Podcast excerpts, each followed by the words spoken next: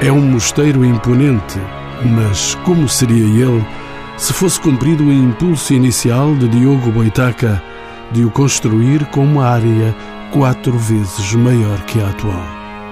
Encomendado por Dom Manuel I, o Mosteiro dos Jerônimos foi financiado em grande parte pelo lucro do comércio de especiarias. Construído à boca dos descobrimentos, junto ao Tejo, em Santa Maria de Belém, quando o segundo milénio se partia a meio, foi entregue à Ordem de São Jerônimo, de onde nasceu o nome porque ficou conhecido. Sobreviveu ao terremoto de 1755, mas mais danosos foram os estragos nele produzidos pelas tropas invasoras francesas. Este monumento, com uma das principais igrejas salão da Europa, foi inscrito pela Unesco em 1983 na lista do Património Mundial da Humanidade. São convidados deste programa o geólogo Delgado Rodrigues, investigador do Laboratório Nacional de Engenharia Civil, a arquiteta Soraya Genan, professora no Isqueté, finaliza o doutoramento em traçado e construção de abóbadas do gótico final. Ângelo Silveira, arquiteto do Departamento de Estudos, Projetos, Obras e Fiscalização da Direção-Geral do Património Cultural. O cônego José Manuel dos Santos Ferreira, pároco de Santa Maria de Belém, e Isabel Cruz de Almeida, historiadora e diretora do Mosteiro dos Jerônimos, a quem pergunto como é feita a articulação entre a pressão turística, a programação cultural e as cedências para eventos protocolares. É uma articulação que nem sempre é muito fácil. Temos que pensar que temos aqui um espaço que tem diverso tipo de utilização. No espaço em que nos encontramos neste momento, que é a Igreja do Mosteiro dos Jerónimos, esta igreja é uma igreja paroquial, portanto, tem diariamente o seu uso paroquial, para além dos fins de semana, com uma subcarga de mais celebrações, de batizados, inclusivamente casamentos, e todos nós sabemos que há muitas e muitas noivas que pretendem casar neste mosteiro, e portanto há um movimento muito grande, para além de outras grandes celebrações eucarísticas que se faz aqui. Portanto, por um lado, temos esse uso religioso, por outro lado, temos um uso de caráter turístico-cultural que não só se limita a falar de um público meramente turístico, como também a nível educativo. Portanto, é um dos monumentos mais requisitados em termos de visitas educativas. Basta recordar que já desde a altura da comemoração dos descobrimentos portugueses consta nos programas escolares a sugestão da visita ao mosteiro ou à Torre de Belém. Portanto, isto já mostra a quantidade de jovens ou de crianças que aqui diariamente passam para visitas de caráter formativo. Para não falar dos estrangeiros que vêm aqui necessariamente. Exatamente, e aí estamos a falar já cerca de 85% das pessoas que aqui visitam.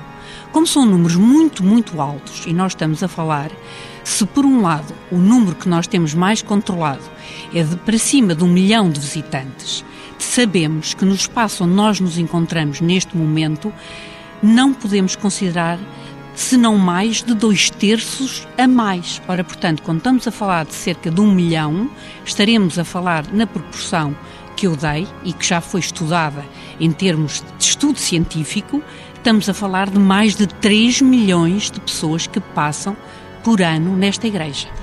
Dr. Delgado Rodrigues é investigador no Laboratório de Engenharia Civil, o Laboratório Nacional.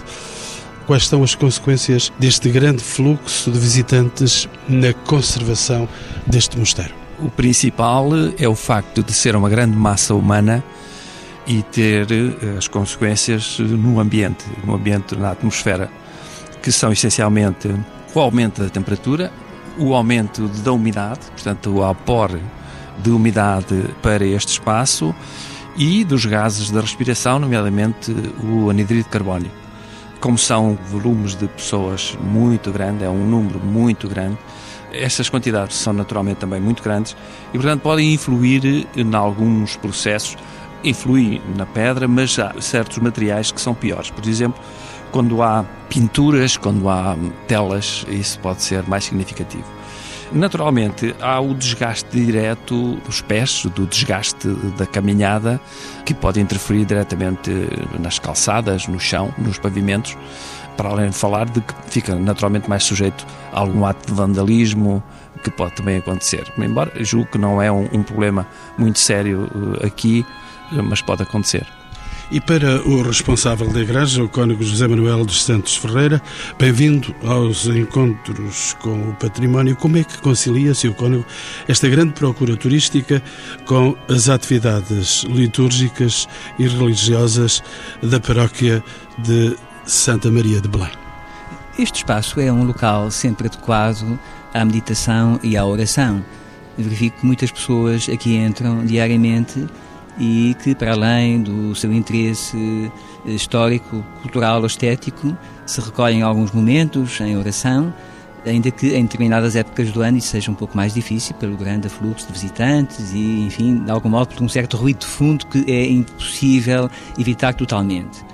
As celebrações nos dias de semana são em horários que habitualmente não entram em conflito com as horas de maior procura de visitantes.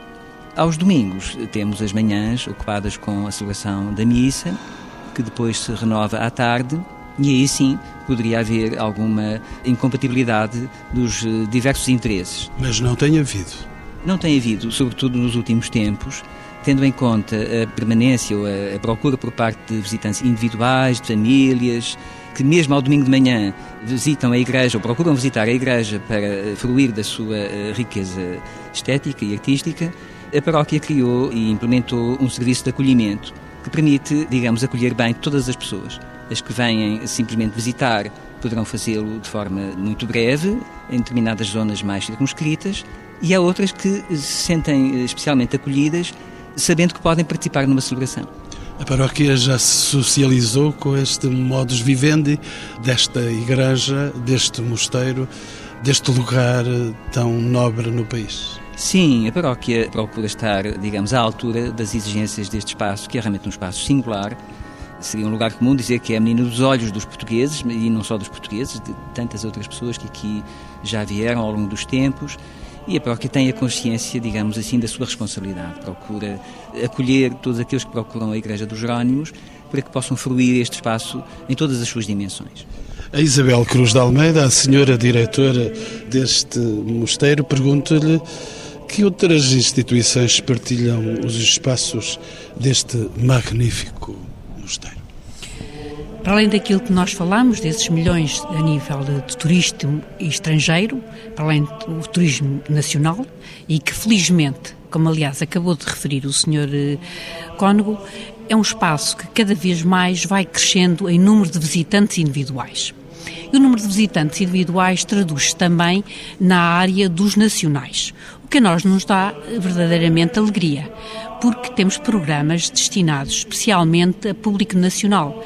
Por exemplo, aproveitando o facto de ser gratuito o domingo de manhã, temos normalmente concertos destinados para esse grande público nacional que não pode, enfim, ou pretende não gastar o seu dinheiro na visita e então pode usufruir simultaneamente que visita o espaço, no sentido histórico, cultural, ou então, como referiu o Sr. Cónigo muito bem, até a nível meramente estético, juntando a parte do concerto que normalmente é entre as 11 horas e acaba aí pelas 11h45, de modo a que já não haja um conflito com a missa que se celebra ao meio-dia.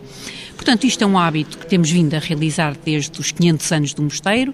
Estou a falar, portanto, desde 2001, que vemos fazendo sempre este ciclo, a que chamamos o nome de Jovens Músicos Novos Ouvintes, dado que tentamos sempre convidar novos grupos que, num local tão simbólico e com uma mais-valia curricular, possam vir também apresentar, enfim, o seu trabalho, dedicação à música. Olhando um pouco mais globalmente, doutora Isabel Cruz de Almeida, a imagem que hoje conhecemos dos Jerónimos é em grande parte resultante de alterações do século XIX.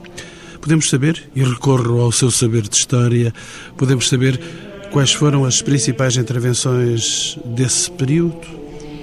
É muito importante esse momento. Repare que é o momento em que Curiosamente, a Ordem Jerónima, neste convento, foi a primeira a ser extinta, ainda foi em dezembro de 1833. Portanto, sabemos que a Lei Geral foi em 34 e em 33 foi feita a extinção.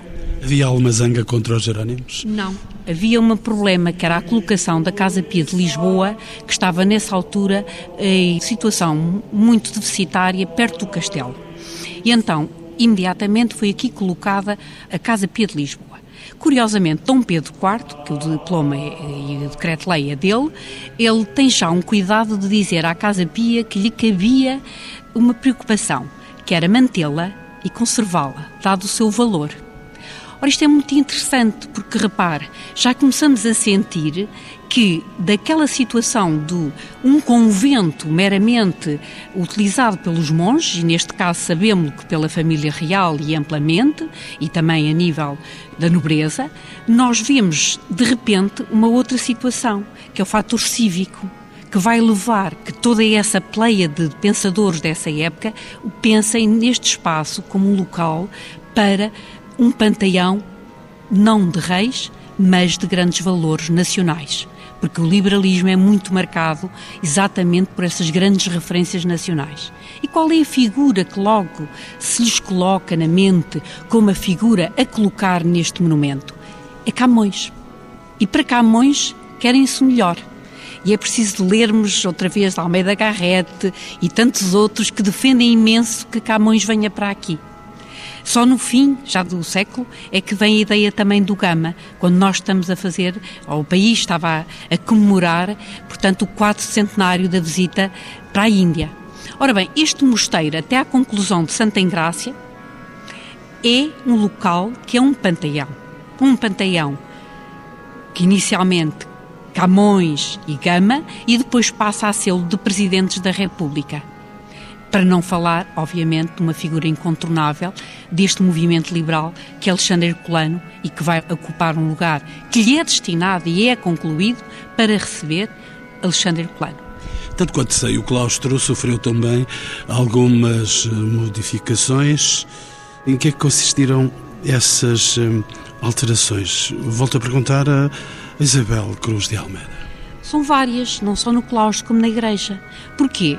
Porque a nível do próprio poder da época, este monumento tinha também um grande significado. Repare que é o momento da grande exaltação dos descobrimentos portugueses.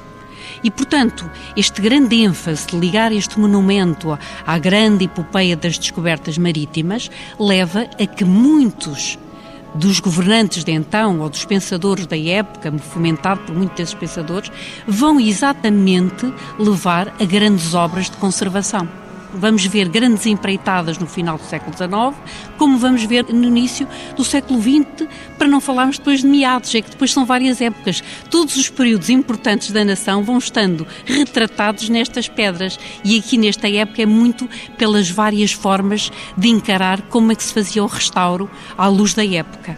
Introduzo agora no programa o arquiteto da Direção-Geral do Património Cultural, Ângelo Silveira, para saber o que é que mudou nesta envolvente do mosteiro desde o século XVI à atualidade.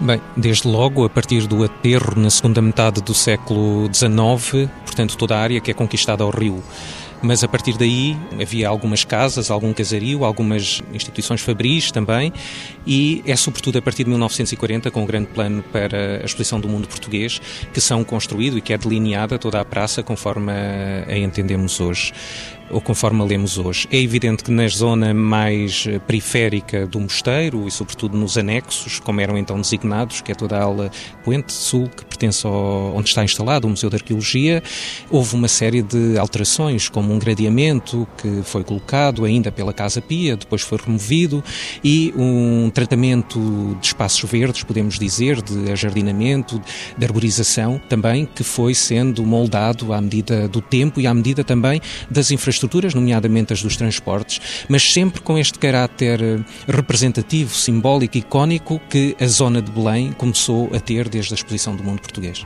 E para não esquecer, um rival que se levantou há 20 anos, aqui ao lado, eh, que se chama Centro Cultural de Belém. Sim, foi polémico na altura, mas foi um edifício que, de certa forma, como foi defendido, foi um concurso, vinha, de certa maneira, rematar a Praça do Império, ou fechar a Praça do Império, como então se disse. Tenho nova figura no programa, a arquiteta Soraya Genan, professora do ISCTE.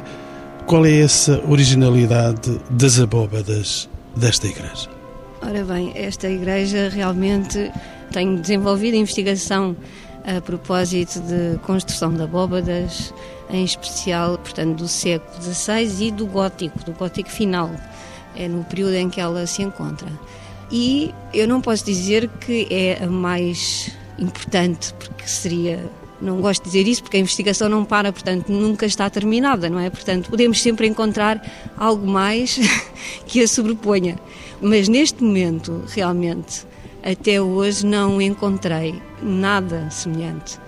Ou seja, esta igreja representa o máximo da iniciativa e do princípio gótico final, que é a procura da unidade espacial das igrejas-salão. Temos aqui a nave, que é uma igreja-salão, porque é uma arquitetura, tipologia a três naves, não é? Tem a nave central, a nave, as duas naves laterais. E nós temos o privilégio de a estar a ver, a contemplar. Exatamente. Então, se olhar bem para os tramos, portanto, a ligação entre a nave central e as duas laterais, consegue observar que não há arcos que a dividem. Portanto, é um espaço uno. João de Castilho, que foi o arquiteto de, desta igreja e desta abóbada, porque há várias fases, não é? Mas a abóbada será João de Castilho, consegue unir de uma forma única essas três naves, porque consegue alargar o espaço central graças a princípios arquitetónicos, traçados geométricos que existiam na altura, portanto, estamos aqui no início do Renascimento, há um salto na arquitetura, porque há métodos de trabalho diferentes, não existiam no gótico. E então, essa unidade ainda é mais conseguida se conseguirmos observar o transepto, que tem uma abóbada única. Nós daí nem sequer temos pilares que o dividem, não é? Já me disse que esta não será a melhor de todas as abóbadas, mas já agora gostava de saber que outros exemplos de cobertura com este tipo de solução estética e arquitetónica encontramos em Portugal. Há outras com certeza. Em Portugal encontramos, e foi iniciado por Mário Chicó, que comparou as abóbadas de freixo de espada à cinta e de arronches, que têm também uma tipologia semelhante de unir as três naves com uma única abóbada. Entretanto, encontramos também em Viseu, também isto acontece, a igreja de Torre de Moncorvo também acontece. Portanto, serão igrejas que poderão ter sido concebidas pelo mesmo arquiteto, não é? João de Castilho. João de Castilho. Claro que isto necessita de mais investigação e uma investigação multidisciplinar, mas da análise arquitetónica elaborada, penso que sim. Já demos conta disso, o arquiteto Ângelo Silveira, já demos conta da conclusão da primeira fase deste plano desta igreja que estamos a olhar aqui. Que metodologia foi seguida? Durante esta intervenção. Posso perguntar-lhe? Com certeza. Primeiro dizer, e complementando um pouco o que os colegas de mesa já tinham dito, a zona, conforme me colocou a primeira questão, era fronteira ao rio e, portanto, muito vulnerável a uma situação como era a salinidade, os ventos, a exposição, que fizeram com que a própria construção fosse muito vulnerável e padecesse de imensas patologias. Portanto, o Tejo, algumas vezes, terá vindo assistir à missa aqui aos Jerónimos. Pelo Portal Sul.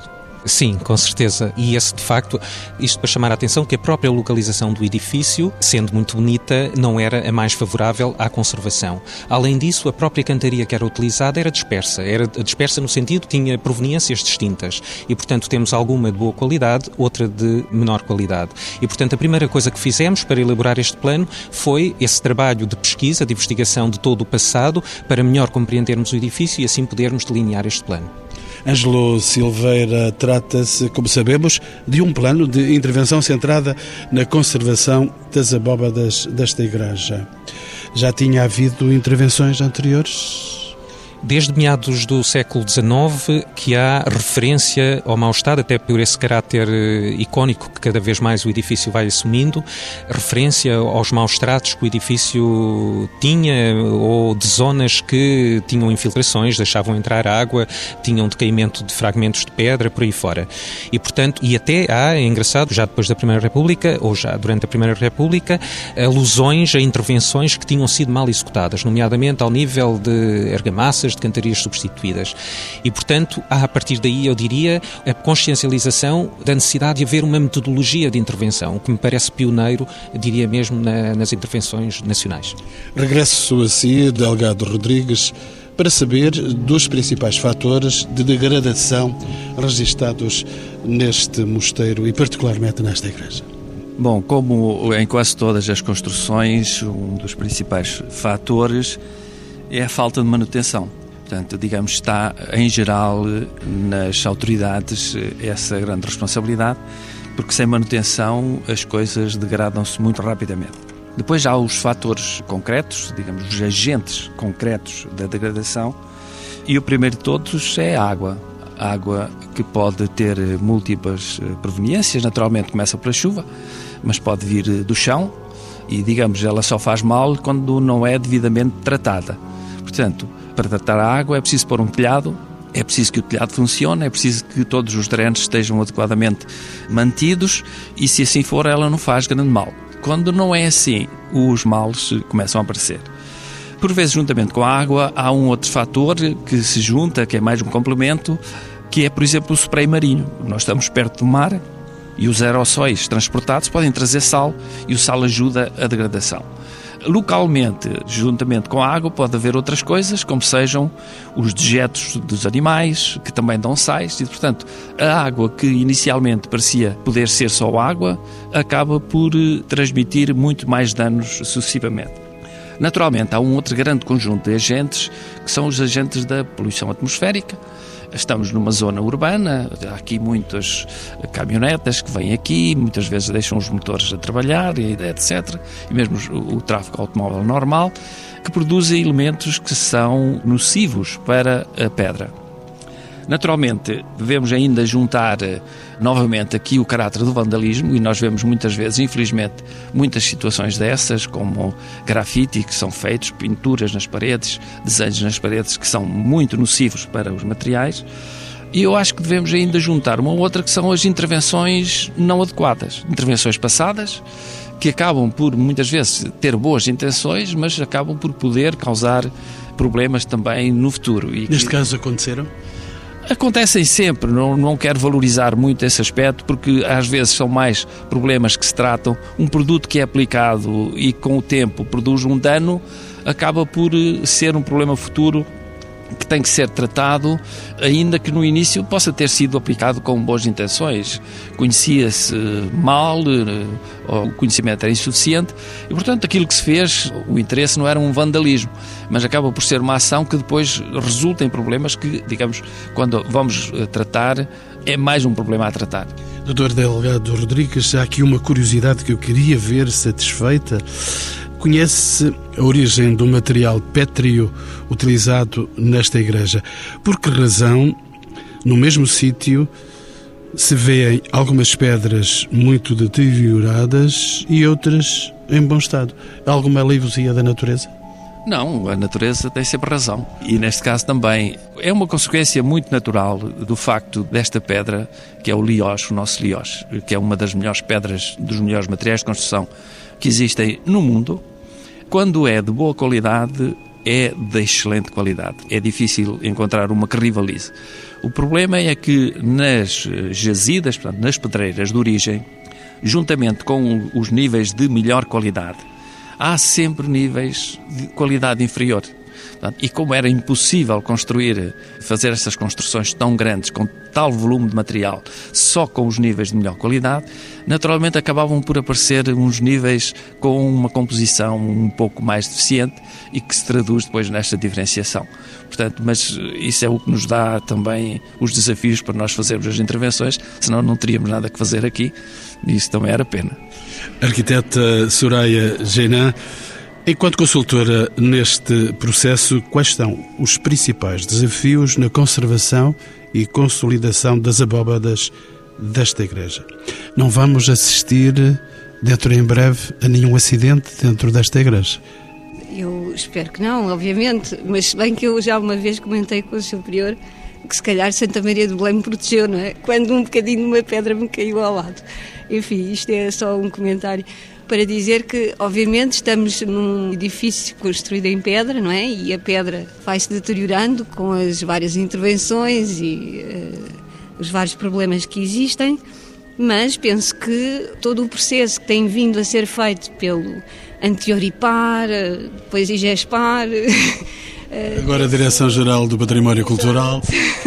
Portanto, com os vários nomes que tem vindo a ter a entidade responsável pela conservação do, do monumento, penso que se tem vindo cada vez mais a aproximar uh, das causas, portanto, a, a, descobrir e a tentar uh, fazer uma obra de manutenção que já foi feita ultimamente e, portanto, têm sido feitas investigações e trabalhos com diferentes fases de aproximação ao problema, não é? Porque não é fácil de perceber o que existe num monumento de tanta importância e de tanta complexidade. Eh, portanto, foram desenvolvidas várias fases. As primeiras em que eu participei, portanto, o projeto, quando iniciou, já desde 1999, que já vem na sequência de estudos históricos, portanto, já com investigação que tinha efetuado anteriormente. Portanto, foi, penso eu, eh, segundo os princípios da conservação, faseado da forma ideal, ou seja, primeiro análise histórica, depois sondagens não destrutivas e, ultimamente, têm sido feitas uh, obras de manutenção. Portanto, acho que todo este faseamento tem sido muito bem conduzido pela entidade e os resultados têm sido positivos, não é? Está aqui o arquiteto Ângelo que acompanhou a obra ultimamente e o Dr. Delgado Rodrigues também acompanhou a fase de estudo de sondagens das abóbadas pelo extradorso. Todas essas investigações têm desenrolado da melhor forma. Penso eu que estamos perante um caso de boa sequência de intervenção e de projeto. Portanto, não temo, aliás, este edifício da originalidade que me falava há pouco, uma das coisas principais é a sua dimensão, a sua estrutura que se mantém em pé há séculos e resistiu ao terremoto, não é? Como sabemos. Nem o terremoto mexeu com ele. E voltou-me para o arquiteto Ângelo Silveira para lhe perguntar, entretanto, se durante a execução dos trabalhos houve alguma preocupação quanto à transmissão de informação aos visitantes. Tenho uma indicação de que sim, que houve essa preocupação. Houve, sim, senhora, mas antes de lhe dizer isso, só dizer que, portanto, esta primeira fase resulta de um conjunto de estudos que vinham sendo feitos desde 1999, de facto, e que, com a participação de diversas entidades, privadas, mas também públicas, o LNEC, a Universidade do Minho, e todos esses estudos contribuíram para que nós tomássemos uma decisão. E a decisão foi, de certa forma, parar os estudos e montar algumas estruturas de andaimes nos tramos que nos pareceram mais sensíveis e com as patologias que necessitavam de uma observação e de uma análise mais aprofundada e partirmos para a obra. Montámos então essas quatro estruturas, fomos lá acima, portanto, estar em contacto como já tinha sido feito nos anos 20 e diretamente observar, fazer um diagnóstico real e fazer uh, intervenção direta sobre as patologias que estavam a ser observadas. Sr. Cónigo Santos Ferreira, não o quero mais em silêncio e gostaria de saber se as intervenções agora feitas e importantes, como estamos a dizer que são, se referem conforto dos utentes e da própria paróquia. Sem dúvida. Aliás, a consciência das eh, patologias que foram sendo verificadas ao longo dos tempos foi assumida por mim próprio e por muitos paroquianos e com um clima de excelente diálogo com a direção do monumento, na pessoa da Sra. Doutora Isabel Cruz Almeida, oportunamente transmitimos eh, as preocupações, por assim dizer, dos eh, paroquianos e de outras pessoas que terão tido a oportunidade de verificar esta ou aquela problemática. E a todos muito satisfez o equacionamento dos problemas e a forma como estes foram solucionados nestas intervenções agora referidas pelo Sr. Arquiteto. Mas nem sempre a Igreja e os monumentos públicos se entenderam na história. De vez em quando há algumas uh, fricções nem sempre simpáticas. Eh, felizmente não tenho essa experiência. No Mosteiro dos Jerónimos, na Igreja Santa Maria de Belém, tenho a melhor experiência do relacionamento entre as duas entidades. Não é novidade que, em algum local, isso nem sempre será desta maneira. Imagino que por dificuldades, por parte da tutela do monumento, por questões orçamentais ou outras, mas eh, dessa situação eh, eu não tenho nenhuma experiência. Tenho, por contrário, a melhor experiência de um bom relacionamento. Notas finais, arquiteto Ângelo Silveira, qual é a importância da documentação e das pesquisas históricas para a realização deste tipo de intervenções?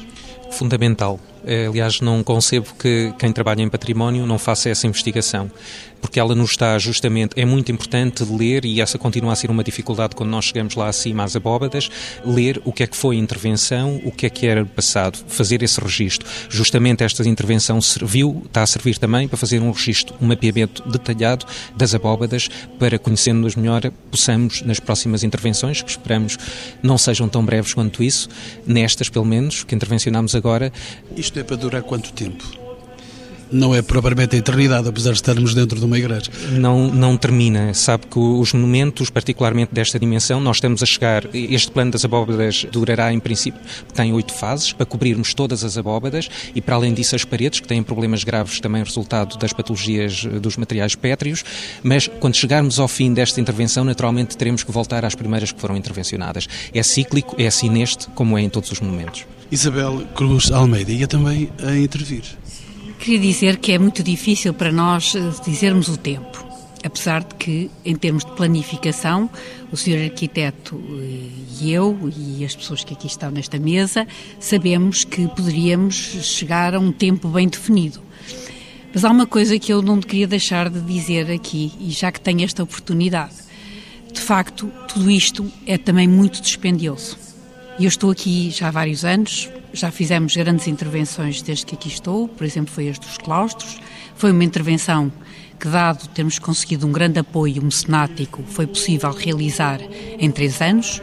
Um ano enorme de estudo, só investigação não só no ponto de vista histórico, mas numa investigação também do ponto de vista de várias áreas científicas, desde a geológica à estrutural, eh, enfim, de várias áreas, portanto, de, que é preciso juntar para uma intervenção deste teor, que eu só vejo se for realmente vista no sentido de ser uma intervenção em que envolve equipas pluridisciplinares, porque senão nós não conseguimos verdadeiramente o resultado.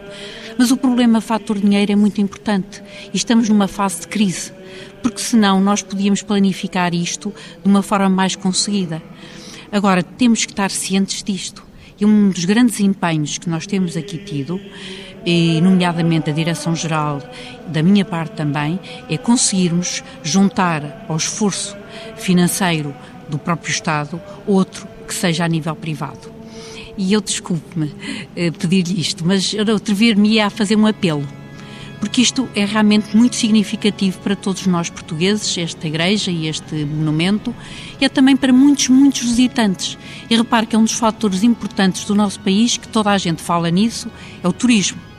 E se há monumento visitado, é este.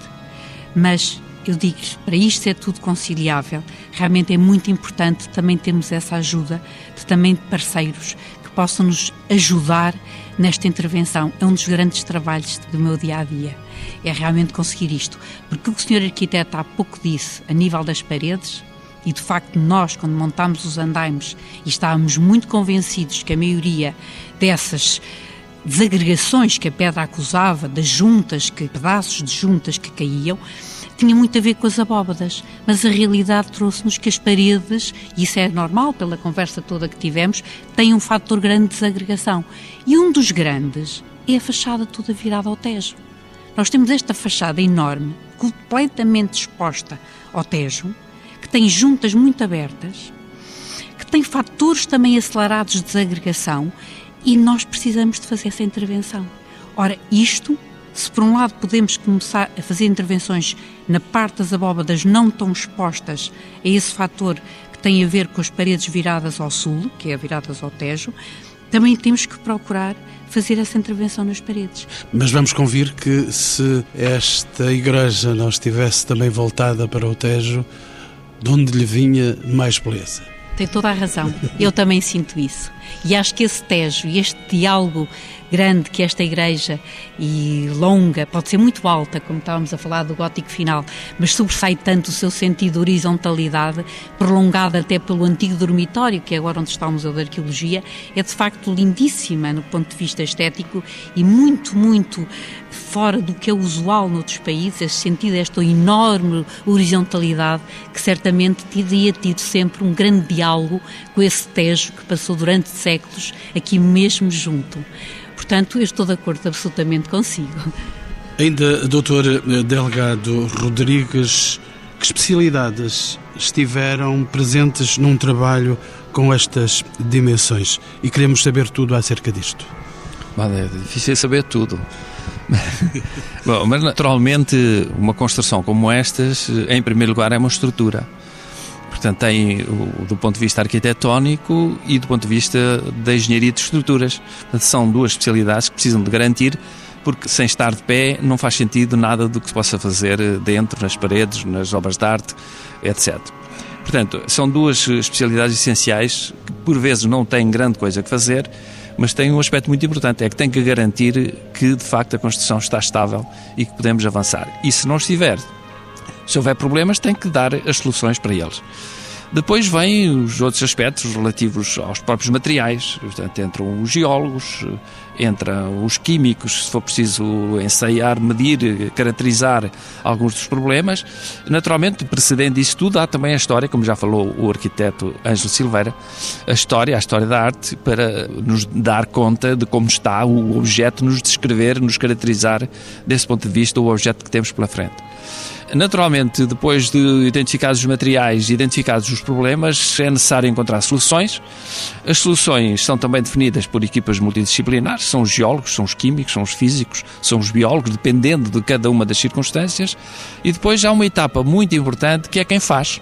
Portanto, que são agentes também muito importantes das intervenções.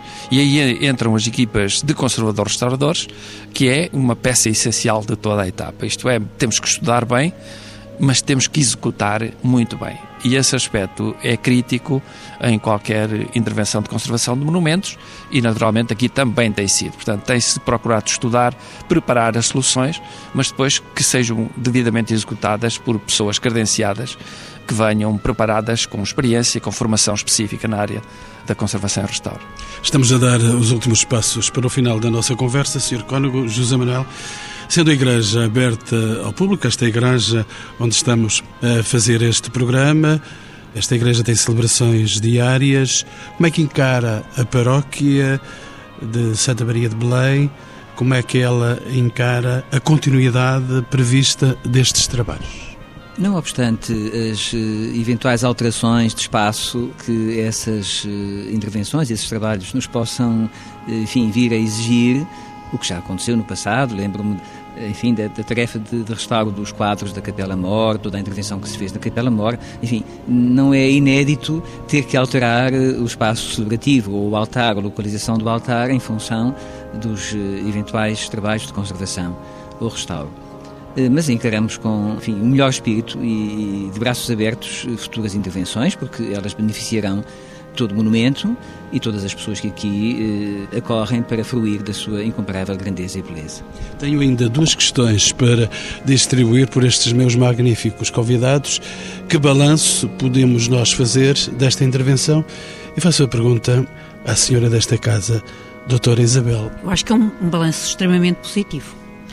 E isto deste caso muito próprio, que é agora que nós estamos a debruçar, que é o caso das abóbadas, Posso dizer que o facto destas conciliações diversas que aqui todos nós falamos têm sido muito bem conseguidas.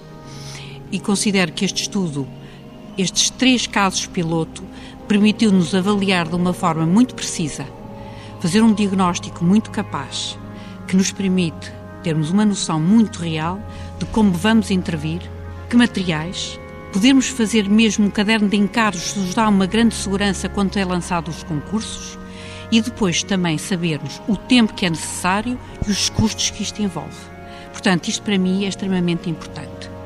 Nós podemos dominar de certa forma, apesar dos imponderáveis que sempre há, mas podemos, de uma forma geral, poder criar uma situação com segurança a nível da intervenção, a nível daquilo que vai necessitar, aquilo que eu tenho que combinar, obviamente, com o Sr. Prior, que acabou de falar, para que tudo possa correr bem porque, obviamente, da parte também do serviço religioso, e neste caso da parte aqui da Paróquia Santa Maria de Belém, tem havido toda a compreensão, porque sinto que não só o seu prior, mas como os próprios paroquianos, percebem a importância do monumento e percebem que ele necessita de manutenção e certamente que o encaram com alegria, porque é para continuar a viver, é para continuar, eh, para que nada possa ser uma coisa efêmera.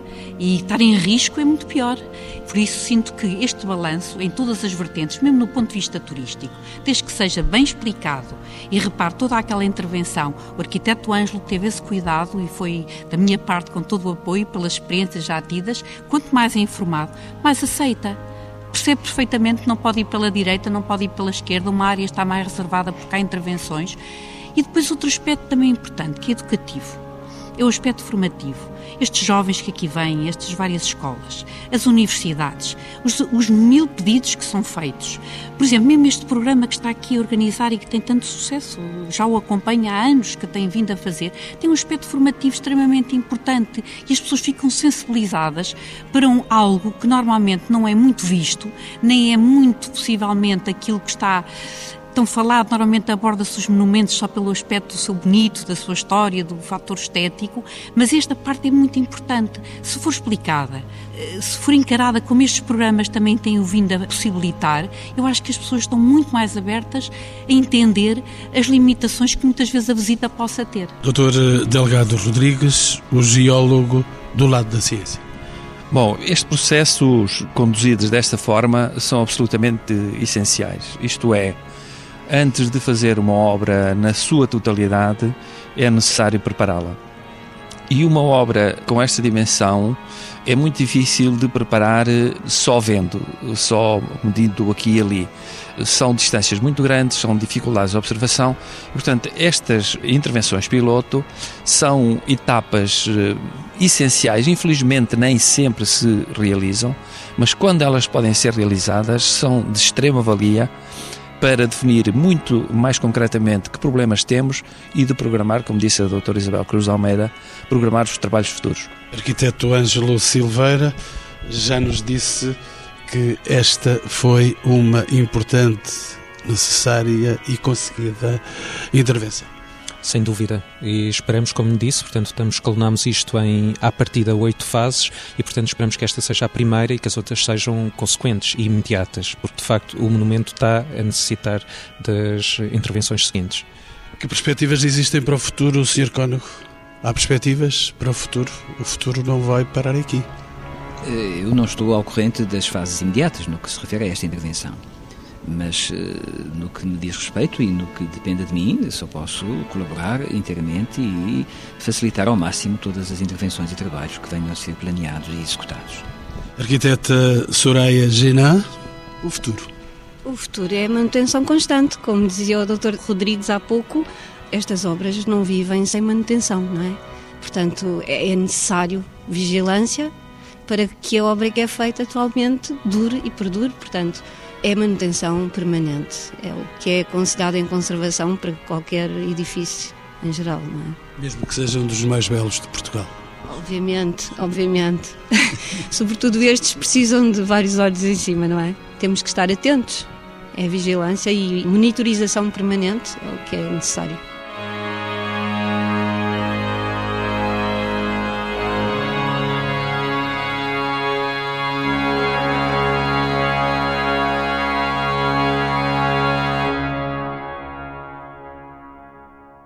Que sinais marcaram o andamento do dia? Porque é que Barroselas está no mapa? É o metal, senhores. É o metal. Que decidiram os ministros que não mandam? O país é que tem constitucional? Sim, o governo, toda a gente tem constitucional. Vem aí um aumento de impostos? Com certeza, acho que vem. É a única coisa que é constitucional. É, sim, certo. Mas, Aumentar impostos é inequivocamente constitucional. Mas também é a única coisa que o governo sabe fazer. Hum? Que novas experiências saíram do tubo de ensaio? Desta vez foram 13-0. Até o Busto da República votou contra. Foi um gangbang do Tribunal Constitucional no Governo. Os programas da TSF estão disponíveis em podcast logo após a transmissão. Hum? Para escutar o que quer, quando e quantas vezes quiser. Está aqui uma boa notícia. Subscrição gratuita em tsf.pt barra podcast. Tudo o que se passa, passa na TSF.